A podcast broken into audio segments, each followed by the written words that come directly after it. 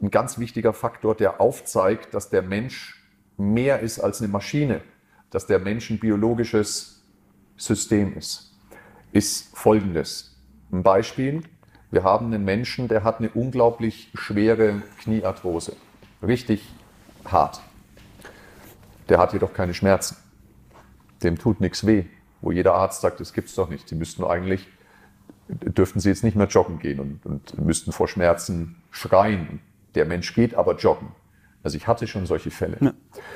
Und dann hast du daneben jemanden, der hat vom Schweregrad eine viel mildere Arthrose im Knie und der hat Schmerzen wie Hölle.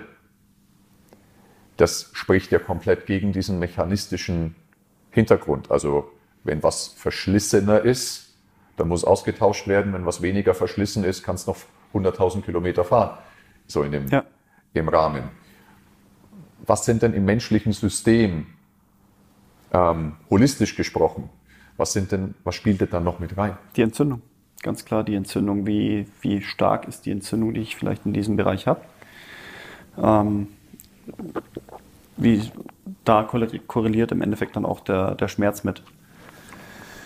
Und dann sind wir wieder bei dieser Schmerzkaskade, Schmerzwahrnehmung. Bin ich im Schmerz, bin ich in meinem Schmerzgedächtnis? Ähm, gehe ich immer wieder den Weg des Schmerzes, also Treppe steigen mit meinem vom Kopf oh Gott, jetzt habe ich auch noch eine Artrise, eine Artrise, eine Arthrose. Also ich habe erst die Arthritis, das ist die Entzündung, dann folgt in der Regel erst die Arthrose darauf.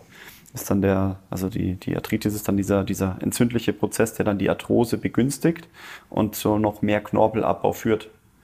Je mehr entzündliche Prozesse ich im Knie habe, umso stärker wird die Arthrose auch voranschreiten.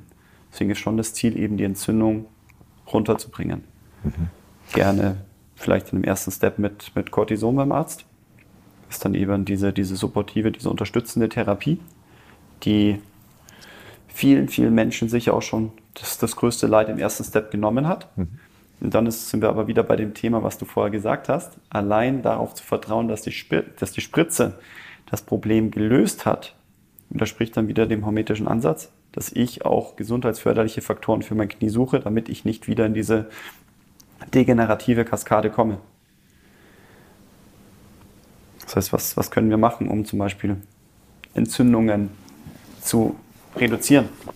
Also für mich erstmal ganz wichtiges Learning ist, ähm, dass eben nicht die Arthrose den Schmerz macht, sondern die damit verbundene, der damit verbundene Grad der Entzündung. Dass das sehr stark ausschlaggebend ist. Wie, wie tut es mir auch weh? Ähm, was eben komplett gegen diesen mechanistischen Ansatz spricht. Ähm, wie kriege ich es jetzt hin, dass ich ein gutes Entzündungsmanagement habe? Ganz wichtig ist erstmal zu wissen, dass eine Entzündung ja per se nicht Schlechtes ist, sondern eine Entzündung im menschlichen Körper ist was im akuten Sinne, eine Akutentzündung ist ja was total Gutes. Ich schneide mir in den Finger und ich merke, wie mein Finger an der Stelle, es wird rot, es äh, pulsiert, es wird warm. Und das ist eine Akutentzündung. Und die brauche ich, denn in dem Moment reagiert mein Immunsystem.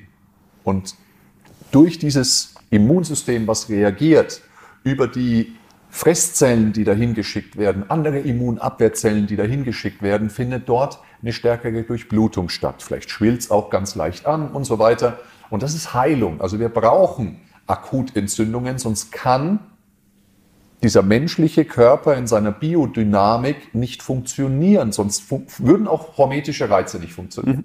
Also auch ein schweres, ein schwereres Training, da kreiere ich ja auch mikroskopisch kleine Verletzungen in meinem Körper und da kreiere ich auch Akutentzündungsreaktionen, die dann mein Immunsystem regulieren darf. Ja? Und das ist ganz wichtig zu verstehen. Dieses hormetische System, das heißt, ich werde besser durch Stressoren, funktioniert nur über gute Entzündungen, über akute Entzündungen, aber korrekt gesteuerte Entzündungen. Wer ist denn verantwortlich für die Schwere meiner, ähm, meiner, meiner Entzündungsantwort? Das ist mein Immunsystem. Mein Immunsystem reguliert die sogenannte Immunantwort auf solche Stressoren. Und das ist ein ganz, ganz wichtiger Faktor, denn wenn ich kein gutes Immunsystem habe oder ein fehlgesteuertes Immunsystem, dann reguliert das häufig falsch und dann habe ich vielleicht überschießende Immunreaktionen oder zu niedrige Immunreaktionen. Also entweder zu wenig Anpassung oder zu viel Anpassung. Also im Sinne von,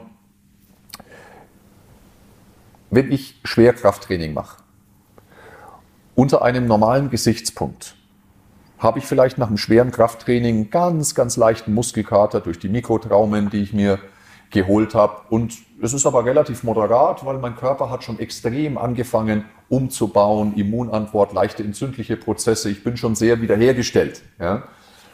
Mache ich jetzt jedoch ein schweres Krafttraining, habe vielleicht einen unterdrückten leichten Infekt und sauf noch an dem Abend und schlaf nur drei Stunden, dann ist mein Muskelkater ungleich größer beim selben Krafttraining. Weil du schon Entzündungen im Körper hast. Weil ich auf schon die die Entzündung nochmal aufbaut. Genau. Und Und weil ich nicht so Traumen schnell regenerieren kann. Habe ich eben schon so Entzündungsherde im Körper und habe dann eben meine Verletzung. Dementsprechend schlechter kann die Heilung ausfahren. Ganz genau. Also Entzündungen, nochmal, akut sind was total Wichtiges und das macht den Körper überhaupt aus. Und Entzündungen werden vom Immunsystem reguliert. Ja? Jetzt ist jedoch das Thema, und das ist tatsächlich eine Pandemie unserer heutigen Zeit, das ist das Thema der sogenannten Silent Inflammations, auf Deutsch die niedrig schwelenden chronischen Entzündungen. Keine Akutentzündung, die auch mal hochfährt, hochlodert, sondern niedrig flammende, aber immer vorhandene chronische Entzündungen.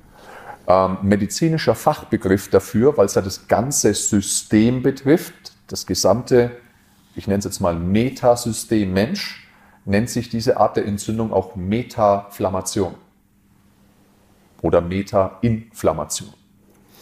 Und diese Metaflammation ist etwas, was unfassbar schadhaft für den menschlichen Körper ist. Warum?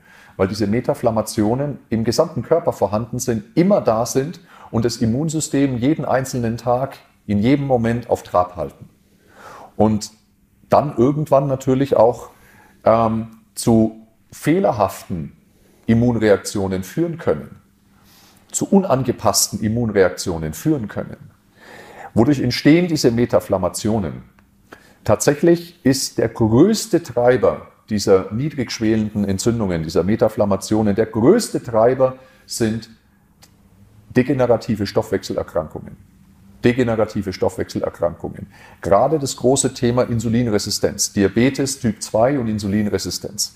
Die großen Treiber von Stoffwechselerkrankungen, metabolisches Syndrom, großes, großes Thema. In Deutschland, ich habe es schon mal in dem Podcast erwähnt, ungefähr 30 Millionen Menschen mit degenerativen Stoffwechselerkrankungen. 30 Millionen Menschen. Das ist genau die Gruppe, die die am stärksten vulnerable Gruppe übrigens auch für einen schweren Covid-Verlauf ist.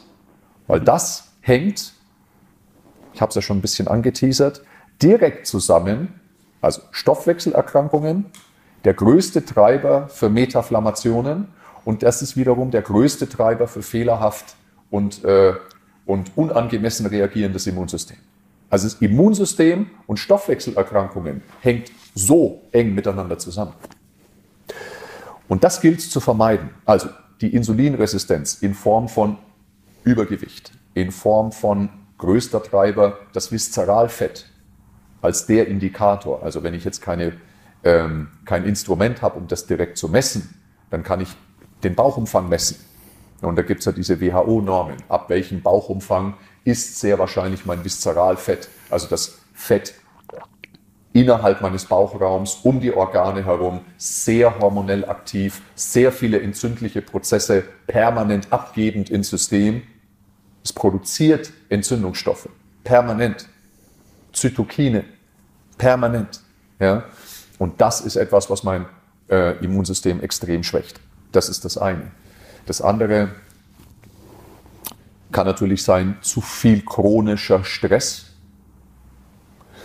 zu wenig Schlaf, zu intensives Training, Keine Regeneration. keine Regeneration, zu viel Alkohol, zu viel vom selben.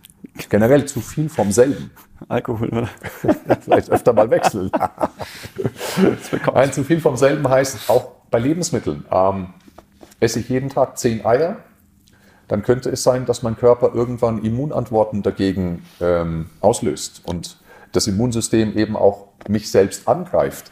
Also vielleicht an der Stelle auch nochmal, was hat denn das Immunsystem eigentlich für eine Aufgabe? Warum ist denn das überhaupt da? Das Immunsystem ist in aller, allererster Linie überhaupt erst entstanden im Sinne der Evolution, ähm, um das körpereigene, also ich selbst, von meinem Nicht-Selbst zu unterscheiden. Was ja. gehört eigentlich alles zu meinem Selbst? Also was, was sollte mein Immunsystem nicht angreifen? Was würdest du sagen? Was sollte mich, mein Immunsystem als mich selbst erkennen? Meine Organe, meine Muskulatur, meine Knochen, meinen aktiven, passiven Bewegungsapparat. Also alles, was mich ausmacht. Dann mein Mikrobiom, wäre auch interessant, also meine, meine Darmbakterien, mhm. mein Gehirn. Mhm. Also alles, was mich selbst, und das ist, ja. ist ganz spannend, weil das ist jetzt, was auch was du genannt hast, das ist eine, eine Definition, da haben wir zwei Sachen reingepackt, weil wenn wir jetzt zum Beispiel sagen, alles, was meine eigenen Zellen sind, also meiner DNA entspricht, dann würde es bedeuten, dass das Immunsystem mein Mikrobiom, also meine Darmbakterien, eigentlich angreifen müsste, weil mein Mikrobiom hat nicht meine DNA. Das ist DNA-fremdes Material, was in mir drinnen ist. Übrigens auch meine Zellkraftwerke, meine Mitochondrien, ist auch eine eigene DNA, gehört auch nicht zu mir. Das ist ganz spannend. Wir haben nämlich fast 50 Prozent unseres Körpers besteht aus fremder DNA. Fast 50 Prozent meines Körpers besteht aus fremder DNA. Ich wusste, dass du nicht von dieser Welt bist. 50 Prozent Alien. Und das ist doch ganz spannend, weil auch das muss ja das Immunsystem als mich selbst erkennen. Oder wenn ich was esse, ist ja auch nicht meine DNA. Es wird nur irgendwann eingebaut in meinen Körper durch Verdauungsprozesse. Aber Baustein, so es wird eben erst zerlegt und es wird nicht als komplettes Eiweißmolekül eingebaut, sondern eben Aminosäuren. Aminosäuren zerlegt, genau. Genau, die dann eingebaut werden. Die ne? der Körper als das eigene erkennt und eben aufnehmen kann. Also das ist, und das ist gar nicht so unkompliziert. Also das Immunsystem ist, das ist schon was Hochkomplexes und es ist, ähm, ist ein Wunderwerk. Das ist wirklich ein Wunderwerk, weil es ist nicht einfach so, ja, das erkennt meine eigene DNA und äh, meine Nicht-DNA, sondern es gibt ganz viel, was nicht zu meiner DNA gehört, was aber trotzdem mein Freund ist und nicht mein Feind. Und das darf das Immunsystem nicht angreifen.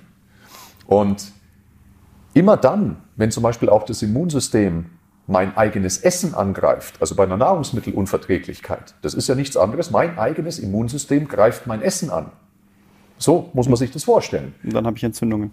Dann habe ich Entzündungen. Und Nahrungsmittel, Lebensmittelunverträglichkeiten sind extrem nach oben gegangen. Ja? Können wir uns auch die Frage stellen, warum ist das so? Vielleicht haben wir schon Silent Inflammation. Vielleicht haben wir schon Metaflammation. Vielleicht halten wir das Immunsystem permanent auf Trab, dass es irgendwann einfach eine fehlregulierte Immunantwort einfach auch gibt.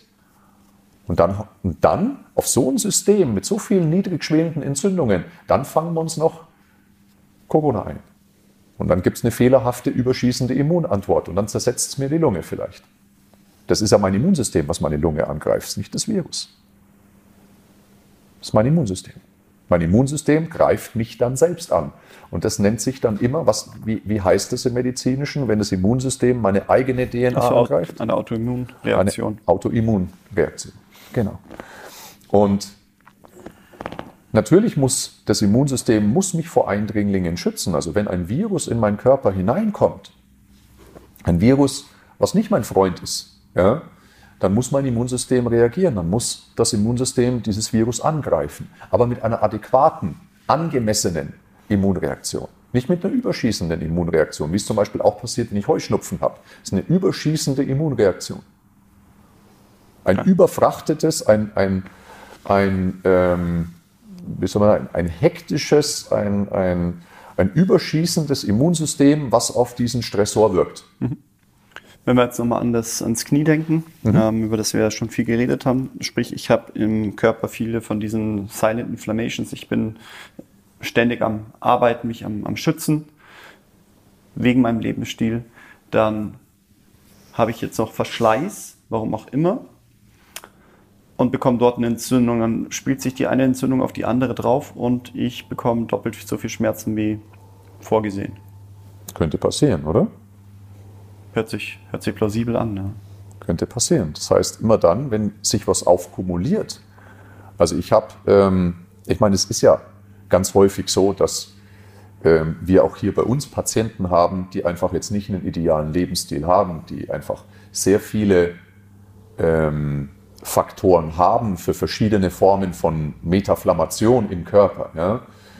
Ähm, jedenfalls passen verschiedene Parameter gut zusammen. Auch das Viszeralfett ist ja durchaus kein seltenes Thema, auch ähm, jetzt bei unseren Patienten und Kunden, wie halt in der Gesamtbevölkerung halt auch. Wie gesagt, 30 Millionen Menschen von 80 Millionen Menschen in, in Deutschland. Und dann kommt jemand eben mit, ähm, mit einer Arthrose daher. Und dann kann es natürlich sein, dass diese Person einfach eine viel, viel, viel höhere Entzündung auch dann in diesem Gelenk hat, viel mehr Schmerzen in diesem Gelenk hat, weil einfach der Nährboden für Inflammationen, für Entzündungen einfach viel größer ist, wie bei jemand, der eben nicht diese Metaflammationen eben hat. Und du hast ja vorhin schon gesagt, die Arthritis ist, daraus resultiert dann die Arthrose, denn aufgrund der Arthritis habe ich noch verstärkten Knorpelabbau. Und die Arthritis ist auch eine Entzündung und aufgrund der Arthritis ähm, habe ich natürlich diese, diese chronische Makrophagenausschüttung. Also wo dann auch mein Immunsystem, mein Immunsystem meinen eigenen Knorpel auch noch weiter aufzehrt und dann eben auch Knorpelstruktur weiter rauslöst. Das ist eine Kaskade, die beschleunigt sich ja mhm. dadurch dann auch. Was wäre für dich jetzt ein hormetischer Ansatz bei diesen Entzündungen? Es gibt ganz unterschiedliche hormetische Ansätze bei diesen Entzündungen. Die, der erste hormetische Ansatz ist, ich muss mein Viszeralfett runterdrücken. Das ist das aller, allererste, was ich machen muss. Ich muss von dieser Insulinresistenz weg. Und da haben wir ja schon mal in, im Podcast eine Kalorie ist nicht eine Kalorie drüber gesprochen. Ähm, diese Insulinresistenz ist mit, und die Stoffwechselerkrankung ist mit Sicherheit der aller, allergrößte Faktor für ähm, Metaflammationen. Also Stoffwechselerkrankungen wäre für mich der erste Step ist, ich muss erstmal, egal ob ich High Carb, Low Carb oder irgendwas, ähm, mich ernähre, also meine, meine sogenannte Makronährstoffverteilung ist erstmal sekundär. Das Wichtige ist, ich muss unterkalorisch essen. Ich muss unterkalorisch essen, damit ich abnehme. Zweiter Step ist, ich brauche genug Protein, damit sich auch wieder gute Substanzen in meinen Körper einbauen können. Ähm, und dann haben wir natürlich einen ganz, ganz großen Faktor, indem wir einfach dann gerade, wenn Stoffwechselvorerkrankungen da sind, wie Insulinresistenz, dass ich wirklich meine Kohlenhydratzufuhr reduziere, also Low Carb mich ernähre, um eine sogenannte metabolische Flexibilität auch wieder herzubekommen, auch wieder zu lernen, aus meinen Fettreserven die Energie zu schöpfen, meine Mitochondrien, also meine Zellkraftwerke, die nur von der aeroben Energiebereitstellung, also von der, vom Fettstoffwechsel leben, um die wieder anzukurbeln. Essenspausen zu machen, keine fünf, sechs kleinen Mahlzeiten, sondern vielleicht nur zwei, drei größere Mahlzeiten und irgendwann dann auch das Intervallfasten mal auszuprobieren. Das drückt mir Entzündungen extrem runter. Das kreiert wieder eine eine Reversibilität von, äh, von dieser Stoffwechselerkrankung. Und das sind letztlich auch hormetische Reize, denn in dem Moment, wenn ich faste, unterkalorisch bin und ich habe Hunger, ist das erstmal Stress für den Körper. Aber Stress, wo er sich dann besser wieder anpasst, im Sinne einer metabolischen Flexibilität. Das heißt also auch im Stoffwechselprozess braucht es hormetische Reize. Hormetischer Reiz jetzt hier auch mal das, das viel gerühmte Fettstoffwechseltraining, also das Stoffwechsel oder das, das Ausdauertraining im Fettstoffwechsel der häufig missverstanden wird, dass wir dort ähm, trainieren wollen, damit wir gezielt Fett abbauen. Aber es ist, wie sich eben im, im Namen versteckt, ganz, ganz, ganz versteckt, eben ein Fettstoffwechseltraining. Das heißt, wir. Das ist kein Fettverbrennungstraining, genau, es ist ein Fettstoffwechseltraining. Genau, also ich nehme dadurch nicht ab, weil ich nehme halt generell nur ab, wenn ich unterkalorisch bin, da kann ich trainieren, was ich will. Ähm, bin ich unterkalorisch, nehme ich ab. Bin ich überkalorisch, nehme ich zu. Es gibt auch kein Männchen in meinem Körper, was irgendwie nach 20 oder 30 Minuten den Hebel umlegt. Und jetzt bin ich im Fettverbrennungsbereich. Wenn ich nur bei 65 Prozent meiner maximalen Herzfrequenz unterwegs bin, nein, überhaupt nicht. Das Entscheidende des Fettstoffwechseltrainings ist, idealerweise trainiere ich nüchtern. Ich trainiere nüchtern. Er meint also, damit, ähm, ohne etwas gegessen zu haben, nicht betrunken. Ja, das auch. Und also ich trainiere nüchtern, ich trainiere idealerweise ein bisschen länger. Und es darf auch gerne eine moderate Belastung sein. Eine moderate Belastung. Ich kann auch im nüchternen Zustand intensiveres Training machen. Das wäre dann ein stärkerer hormetischer Reiz. Also der Stressor ist größer. Am Ende trainiert es dadurch aber nochmal auf eine andere Art und Weise fast noch intensiver meine Mitochondrien, also meine mhm. Zellkraftwerke. Aber wenn wir wirklich von diesem klassischen Fettstoffwechseltraining sprechen, ähm, ist es ungefähr so, ich esse am Abend 18, 19 Uhr. Dann habe ich die ganze Nacht natürlich eine Essenspause. Am Morgen nehme ich keine Kalorien zu mir, trinke nur ein Glas Wasser, also was kalorienfreies. Und dann mache ich mein Fettstoffwechseltraining. Ja? Und idealerweise zögere ich dann die Essensaufnahme vielleicht nochmal nach dem Training ein, zwei, drei Stunden eben auch raus, um auch nochmal eine Nachwirkung zu haben. Übrigens auch da wieder nicht im Sinne, wie viele gerade vielleicht eher Damen auch denken, oh, wenn ich jetzt dann nochmal drei Stunden nach dem Training nichts esse, dann nehme ich noch mehr ab. Das ist ein absoluter Schmarrn, denn am Ende entscheidet die Tageskalorienbilanz. Also ich schaffe es, das habe ich ja schon öfter gesagt, ich schaffe es in einer Stunde, äh, meinen Tageskalorienbedarf zu essen. Ja, also ich brauche wahrscheinlich gar keine Stunde. Ich würde sagen, 30 Minuten sticht. Also von dem her ist das, völlig, ist das völlig wurscht. Es geht darum, diese, diese metabolische Flexibilität zu trainieren, die Mitochondrien zu trainieren. Also diese Mitochondrien, da werden wir auch mal einen separaten Podcast drüber machen. Was sind denn diese Mitochondrien eigentlich? Aber diese Zellkraftwerke im menschlichen, in den menschlichen Zellen, da wird die Energie produziert. Das ATP ist ja die Energiewährung im menschlichen Körper. Und ich hoffe, ich sage jetzt keine falsche Zahl, ähm, pro Tag bis zu 300 Kilogramm ATP produzieren diese Mitochondrien. Pro Tag bis zu 300 Kilogramm ATP. Und das ist schon eine Leistung. Die müssen halt funktionieren. Die funktionieren aber nicht dann, die funktionieren überhaupt nicht, wenn ich eine Fettstoffwechselstörung habe, also eine, eine Viszeralfettinsulinresistenz, wenn ich Metaflammationen habe, dann funktionieren die nicht richtig. Also die Mitochondrien sind auch eines der, der äh, Lifestyle-fokussierten Interventionen. Das sind Lebensfaktoren. Das ist genau das, was ich meine, wenn wir sagen, wir sollten uns nicht so sehr auf Todesursachen äh, fokussieren, sondern auf Lebensursachen. Da sind wir bei den Mitochondrien ganz nah. Und äh, da sind wir bei der Lifestyle-Medizin. Und das ist was ganz, ganz, ganz Wichtiges. Und da brauchen wir hormetische, gezielte Reize. Und nicht diesen Humbug von, ja, ich mache jetzt dieses Training, weil ich will irgendwie abnehmen. Das ist ein schöner Nebeneffekt, nur das geht völlig am Ziel vorbei. Auch das Thema Intervallfasten, das ist was zum Abnehmen. Das da haben wir ja schon in, in mehreren Podcasts drüber gesprochen, was das für ein vollkommener Schmarrn ist. Sondern es geht wirklich nur darum, metabolische Flexibilität, Metaflammationen zu drücken, Mitochondrien zu stärken, Autophagie. Immunsystem zu stärken. Autophagie eben, um mal diese Eiweiße, ja. die im Körper rumschwirren, die Feinde, die Körperfremden, also das, was unterschieden wird, eben wegzufressen und genau. dass es eben ständig immer wieder nachtransportiert wird, bis ich dann meine Immunzellen so auf das Eiweiß getrimmt habe, dass das jegliche kleinste Menge reicht, genau. dass eine Entzündung entsteht. Und das ist eben wichtig, weil das ist was, was mich immer wieder umtreibt, weil genau diese diese Dinge, und ich weiß nicht, Corby, warum das in unserer Branche, in der Fitnessbranche so extrem ist, da werden Dinge, die wirklich hochwissenschaftlich sind und wirklich so stark der Gesundheit und dem Immunsystem dienlich sind, also medizinischer Natur sind, die werden so stark immer nur in diese Ecke geschoben, abnehmen, zunehmen, Optik, also was dann wirklich den Leuten einfach en masse, also Leute, die einfach auch gerade nicht sich so differenziert auch ähm, auch informieren und weiterbilden. Also das ist ungefähr so, wie wenn ich meine Corona-Informationen von der Bild und von Markus Lanz bekomme. Ja? Ähm, ungefähr so ist das. Also sehr, sehr undifferenzierte äh, Darstellung. Dann, dann warum ist das in unserer Branche so unglaublich, so unglaublich ausgeprägt, dass alles, was so präventivmedizinisch so stark verankert und sogar evidenzbasiert ist, das sind ja nicht nur empirische Beobachtungen, sondern es ist harte, evidenzbasierte Wissenschaft. Und es wird quasi, also in meinen Augen immer so ein bisschen äh, eine Wortschöpfung verlächerlicht äh, und in die, in die Richtung wirklich pur Optik, Kosmetik, Lifestyle geschoben. Und das ist das, was mich immer wieder wirklich auch wütend macht. Ja, so wird, wird der, der Fitnesstrainer ja häufig auch wahrgenommen, auch, ähm, auch als ja, einfach zu erlernender Beruf. Einfach ein bisschen Leuten Übungen zeigen. Ich glaube, das, was, ja. was dann da, dahinter steckt an, an Mechanismen, auch wie tief man sich in die Materie ja, reinfuchsen kann, eigentlich muss, wenn ich mit Menschen zusammenarbeite. Ja, das ähm, ist, denke ich, nicht sehr transparent ja. in, der, in der Wahrnehmung. Das ist nicht sehr transparent in der Wahrnehmung.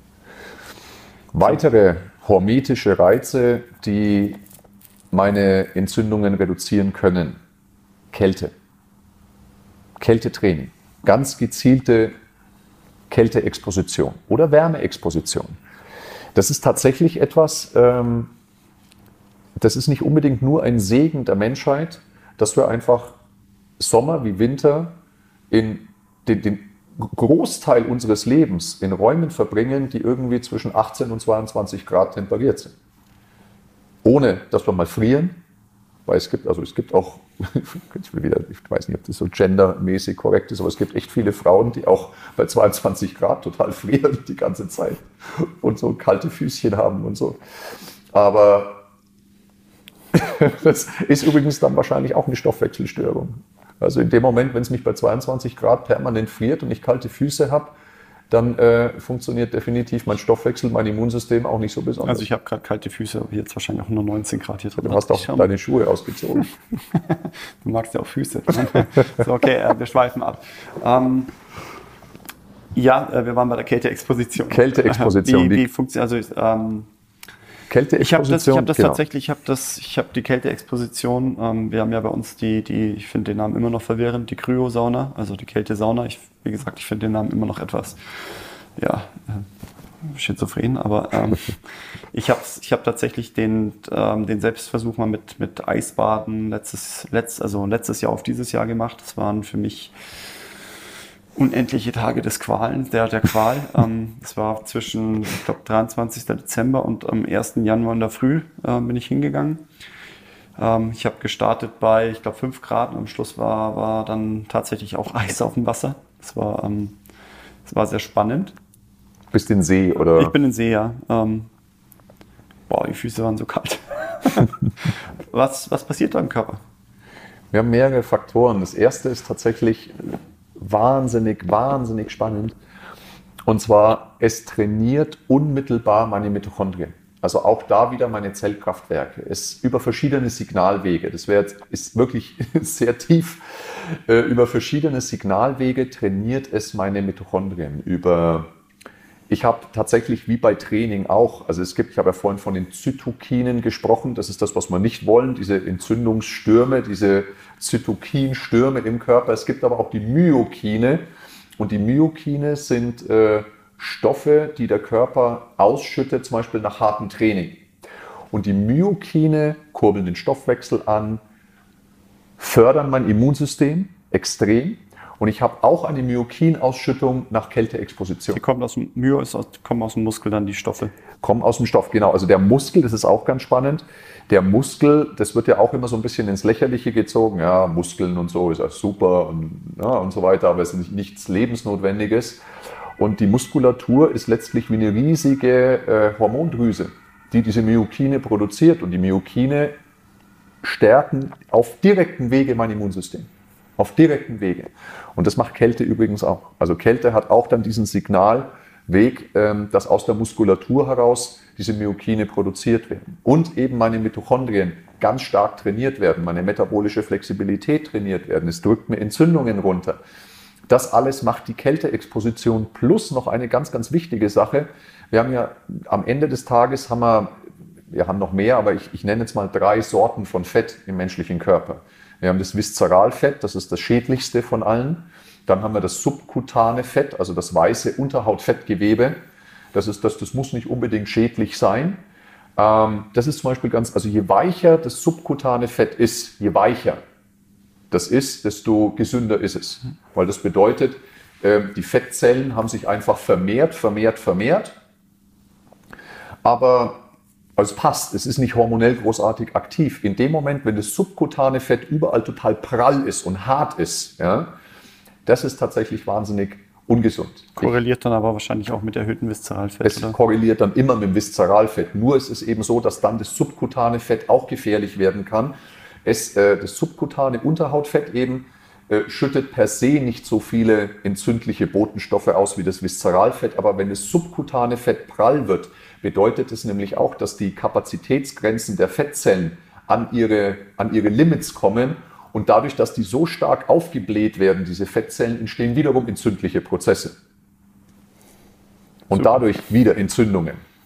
Und das ist tatsächlich, ich habe schon Kunden gehabt, die mich dann geschimpft haben, wenn sie abgenommen haben, also sagen, das hat davor viel besser ausgesehen, weil da war mein Bauch so prall. Und äh, da ist es tatsächlich, hat mich geschimpft, dass der Bauch weicher geworden ist, aber es ist letztlich, also das ist der Weg in die Heilung, weil in dem Moment senkt es mir meine entzündlichen Prozesse. Und wenn der Bauch so prall ist, dann ist das die pure Entzündungskaskade. Ja? und, äh, und das ist der zweite Faktor, also Viszeralfett, subkutanes Fett. Und das dritte ist das sogenannte braune Fett. Und das Fett ist auch wirklich braun. Das Fett ist wirklich braun. Dieses Fett ist deswegen braun, weil ganz viele Mitochondrien drinnen sind. Das heißt, es ist unglaublich hoch aerob stoffwechselaktiv.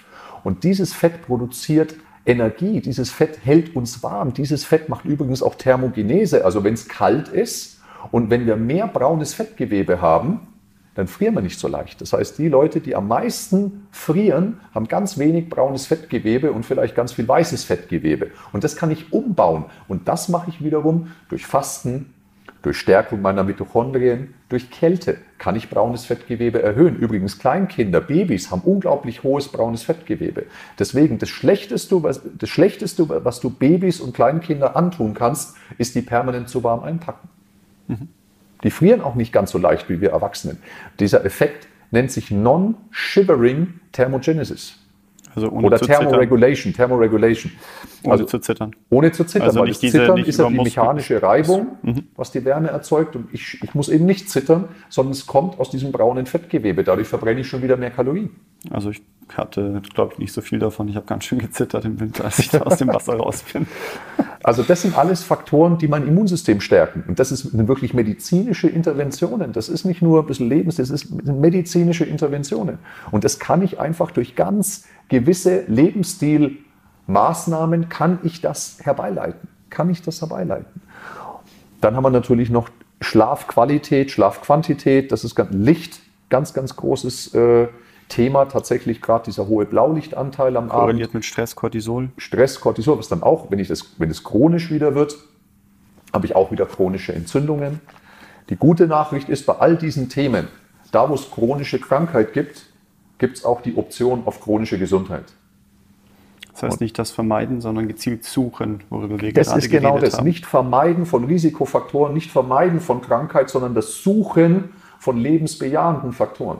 Das, das ist die Quintessenz. Das proaktive Suchen. Denn das ist letztlich so, wie wir Menschen gebaut sind. Und da sind wir wieder bei der Hormesis. Die Hormesis ist das Suchen dieser lebensbejahenden Interventionen, die auch teilweise ein bisschen außerhalb meiner Komfortzone sind, die aber mehr sind wie einfach nur ein bisschen Sport, ein bisschen Lifestyle, sondern es ist, es ist, das ist der Zugang, das ist der einzige Zugang zur Apotheke meines Körpers. Und die Apotheke meines Körpers ist wesentlich mächtiger wie die gesamte Pharmakologie. Denn übrigens die gesamte Pharmaindustrie, das meiste, was an Medikamenten produziert wird, imitiert körpereigene Substanzen. Und es gibt Wege, diese körpereigenen Substanzen durch das richtige Verhalten eben, sagen wir mal, produzieren zu lassen von der eigenen Hausapotheke. Genau, von der eigenen Hausapotheke. Ja. So, das heißt, Stoffwechsel gezielte Kälteexposition. Bei Stoffwechsel sind wir eh bei, bei adäquater Ernährung. Insulinresistenz Riesen, runter. Riesenthema für sich. Genügend Schlaf. Ja. Stressregulation über. Ja, nicht Stressreduktion, das hast du super gesagt, Stressregulation. Nein, das ist ja, wir, wir, das, wie heißt immer so schön, das Leben ist, ist eine Aneinanderreihung von Sprints und kein Dauerlauf. Das heißt, das ist auch wieder etwas, an, also, an das wir auch adaptieren. Also wir brauchen, oder es ist besser, immer mal wieder einen Stress zu haben und wieder herunterzufahren, auf ein normales Regulationsniveau zu kommen, als immer nur dauerhaft den Stress zu haben oder auch nie Stress. Das langweilt ja auch. Absolut. Der Körper braucht Stress. Und also lieber dann den Eu-Stress, den positiven Stress und nicht dann diesen Dis-Stress, diesen ständigen negativen Stress. Total, total. Das ist ja genau dieses biologische System. Ich wachse am Stress. Ich wachse am Stress. In der richtigen Dosis. Variables Essen? Immer mal wieder Essenspausen einzulegen, also im Sinne von entweder halt vier, fünf Stunden, wenn ich dreimal am Tag esse, oder richtig Intervallfasten mit vielleicht 16 bis 20 Stunden. Aber auch die von der, von der Zufuhr nicht ständig nur das eine, weil das ist das Beste, sondern verschiedene Nahrungsmittel, bunter Teller. Rotieren, regional ja. rotieren, das ist ja letztlich ist das die beste Empfehlung, regional rotieren mit immer mal wieder, natürlich darf es auch mal eine Mango sein oder was auch immer, überhaupt kein Stress. Nur ich finde diese Idee des regionalen Rotierens ähm, ganz spannend, weil dadurch vermeide ich zu viel vom selben übers Jahr gesehen. Mhm. Also auch das saisonale, lokale. Re saisonale, das ist ja. es, regionale, saisonale, genau. Mhm. Was vergessen? Ja, das ist das Thema der Inflammation. Also wir haben ja diesen Podcast ja bewusst in zwei Teile aufgebaut. Das eine ist eben die Hormesis über die ganz gezielte Bewegung, also gerade was den Bewegungsapparat betrifft. Und dann das Thema der Hormesis äh, im Sinne der Metaflammationssenkung und des Aufsuchens der lebensbejahenden Maßnahmen, die eben ähm, mir diese Metaflammationen unten halten, sodass mein Körper auch wirklich im Sinne meines guten, regulierten Immunsystems überhaupt Hormesis stattfinden lassen kann. Denn wir haben ja heute gelernt, dass Hormesis, also diese Selbstregulation, diese Selbstheilung, nur dann stattfinden kann, wenn ich ein gut funktionierendes Immunsystem habe. Und wenn mein Immunsystem nicht gut funktioniert, dann finden Fehlregulationen und Fehlantworten statt. Also im Sinne von Autoimmunreaktionen, überschießenden Reaktionen, Silent Inflammations und so weiter und so fort. Deswegen finde ich, hat äh, im übertragenen Sinn dieser Podcast auch eine höchste Relevanz für die Covid-Pandemie-Thematik. Mhm. Ja, generell auch gegen das, diese ganzen sagen wir, Zivilisationskrankheiten, die mit jeglichen Möglichkeiten an Konsum ähm, zusammenhängen. Genau. Ja. Für mich ist noch, noch ganz, ganz spannend auch dieser, dieser Gedanke, ähm, ja, wir sind im, im Bereich präventiver Gesundheit, aber auch in der, im Bereich der, der Rehabilitati Re rehabilitativen Gesundheit mhm. ähm, tätig. Und das, das funktioniert eben auch sehr gut mit, mit der Medizin zusammen. Also es ist eben nichts, wo mhm. wir uns komplett verwehren und sagen, nee. oh, die, die Schulmedizin, die darf nicht sein, wir wissen es besser. Es geht eher um diese, diese Wechselwirkung, die wir, die wir haben mit der Medizin, weil ähm, die, die reine, muss man aufpassen, äh, hormetisch, die, ganzen, die, ganze, Reize. die hormetischen Reize, das allein ist nicht nur die Quintessenz, wenn wenn mein Stoffwechsel, wenn, wenn meine Immunantwort so außer Rand und Band ist, dass ich das eben nicht mehr runterreguliere, dann brauche ich eventuell auch mal eine, eine Keule, einfach die, die massivere Intervention, um wieder in die Hormese kommen zu können. Nur wenn ich eben nur mich auf die Schulmedizin verlasse, also gerade im Sinne der, der, der ähm, metabolischen Erkrankungen, ja. im Sinne von Bluthochdruck, Fettstoffwechselstörungen, wenn ich mir dann halt äh, Beta-Blocker reinhaue, Cholesterinsenker. Ne? Und wenn das dann quasi meine Langzeittherapie ist, also ist ja eine, ist ja eine Akutintervention, die wirklich für mich der letzte Schritt sein sollte. Und wenn ich dann an meinem Lebensstil nichts ändere, also null an hormetischen Reizen da reinpacke und mich darauf verlasse, und das macht, machen echt viele, ja. dann, dann führt das zu Degeneration, und zum Tod. Das ja. ist die Entscheidung für den Tod. Ja. Das ist nicht die Entscheidung fürs Leben. In dem Moment ist es nicht, das ist eine sehr provokative Aussage, aber in dem Moment treffe ich eine Entscheidung für den Tod und nicht fürs Leben. In der Regel empfiehlt der Arzt ja nicht nur, ja, nehmen Sie die Medikamente, dann ist alles in Ordnung, sondern nee. er empfiehlt in der Regel eine Lebensstilveränderung. Ja. Nur er weiß häufig nicht, wie es geht. Aber dafür gibt es ja eben uns. uns. Ja. Das erwarten wir auch nicht. Ich sage auch niemandem, ob er seinen Beta-Blocker reduzieren soll, nur nee. weil er 20 äh, Kilo abgenommen hat. In der Regel, ähm, also ich hatte die Erfahrung schon mit, mit ähm, Kunden, die eben stark abgenommen haben, guten, guten Effekt auf ihre Migräne auch hatten, ähm, aber auf einmal dann doch wieder Kopfweh hatten, obwohl wir auf einem so guten Weg waren. Mhm. Ähm, die dann beim Arzt waren, um sich durchchecken zu lassen und dann wurde eben der, das Medikament halbiert weil genau. die Dosierung eben auf ein anderes Körpervolumen, auf ein anderes System ausgelegt war. Das heißt also auch, auch so eine massive Veränderung, ähm, wenn Medikamente genommen werden, die, muss, die müssen in, in, Kooperation mit dem Arzt stattfinden. Das ähm, können wir nicht einfach mal Nein, pauschal sagen, wir wissen es besser. Dürfen. Also das, deswegen ist es da gut und wichtig, eine, eine funktionierende Partnerschaft zu haben. Total. Ähm, und auch ja, gute Partner zu haben, wo, wo wir ja, wenn wir uns einfach nicht sicher sind, das eben gut abklären zu lassen, ob das, was wir, was wir vorhaben, dass das auch funktioniert. Absolut. Also diese Mischung aus teilweise eben auch diesem akuten mechanischen Denken und dem hormetischen Denken in Symbiose ist großartig, gerade was die rehabilitative Rehabilitativ, Aspekten, sagen wir mal orthopädisch und das andere wäre rehabilitativ äh, internistisch. Genau. eben präventiv orthopädisch, präventiv internistisch. Genau, genau. Und wie gesagt, in der Prävention, da hat äh, dieser hormetische Ansatz, also wenn es wirklich um Langzeitlebensqualität geht, das führt ausschließlich über den hormetischen Ansatz und nicht über den akut äh, äh, ich nenne es jetzt mal schulmedizinisch äh, äh, akuten Ansatz. Nein, ist ja Regel, auch nicht dafür In der Regel gedacht. geht auch keiner gesund zum Arzt und Nein. sagt, okay, ich, ähm, ich brauche Medikamente. Also, das ist eben ganz wichtig, dass, das ist mir auch immer wieder ganz wichtig, dass dieses, dieser Blick auch jetzt gerade auf uns, ähm, Personal Trainer, Coaches und so weiter, die wirklich gut ausgebildet sind, dass der Blick so ein bisschen weggeht.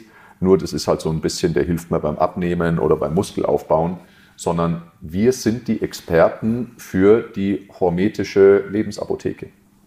das hast du schön gesagt. In diesem Sinne, Ist alles gesagt? ich glaube. Dann bedanken wir uns für das Zuhören. Ich hoffe, euch hat es Spaß gemacht. Ihr konntet was mitnehmen und natürlich, wenn ihr Anregungen habt, Feedback habt, dann schreibt uns bitte jederzeit. Und äh, gerne auch, wenn es irgendwelche Themen gibt, die ihr besonders gerne auch mal hören wollt, dann äh, haut eure Vorschläge bitte rein. Wir freuen uns über jegliche Rückmeldung. In diesem Sinne, bis zum nächsten Mal. Bis bald. Ciao.